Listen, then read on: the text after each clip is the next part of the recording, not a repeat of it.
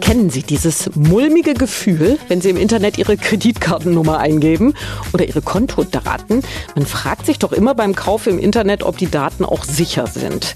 Im schlimmsten Fall gehen Betrüger nämlich auf Einkaufstour damit.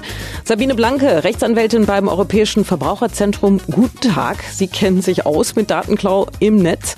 Erstmal, wie kommen denn Kriminelle überhaupt an meine Daten ran? Die Tricks werden hier immer ausgefeilter und das Ganze spielt sich tatsächlich in der ganzen Welt, aber alle haben wahrscheinlich schon mal das Wort Phishing gehört, bekommt man eine Mail und muss dann ganz schnell auf einen Link drücken, weil man sonst das Konto gesperrt bekommt. Das kann aber tatsächlich auch in der realen Welt passieren, beim Geldabheben am Geldautomat oder weil man einen Anruf bekommt, man habe gewonnen und müsse jetzt seine Bankdaten durchgeben. Ja, und wie kann ich es den Betrügern so schwer wie möglich machen? Einfach skeptisch bleiben? Ja, die erste Regel ist, Banken, Sparkassen, Versicherungen verlangen von ihren Kunden niemals am Telefon oder im Internet oder auf sonstige Weise die Herausgabe sensibler Daten. Die zweite Regel ist, immer so mit einem gesunden Menschenverstand, mit einer Skepsis herangehen und auch Ruhe bewahren. Und die dritte, ganz wichtig, niemand verschenkt heutzutage wirklich etwas, schon gar nicht, wenn ich gar nicht am Gewinnspiel teilgenommen habe.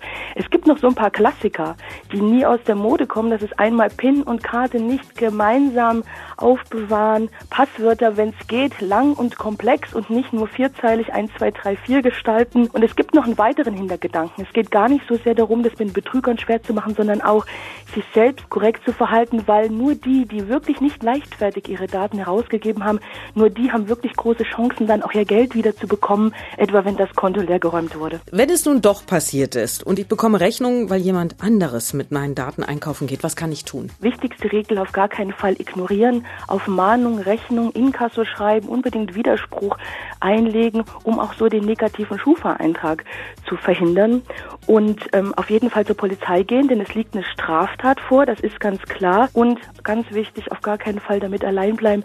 Ich bin selber einmal Opfer geworden. Ach Quatsch. Das ist bei mir über zehn Jahre her, es kommt immer wieder hoch. Mir schlägt das Herz bis zum Hals. Ja, verstehe. Können Sie sich vorstellen, ich bin Rechtsanwältin ja, und na, ähm, klar. fange auch jetzt erstmal an mit Heulen. Also bei mir sind mehrere tausend Euro abgebucht worden vom Konto. Wahnsinn.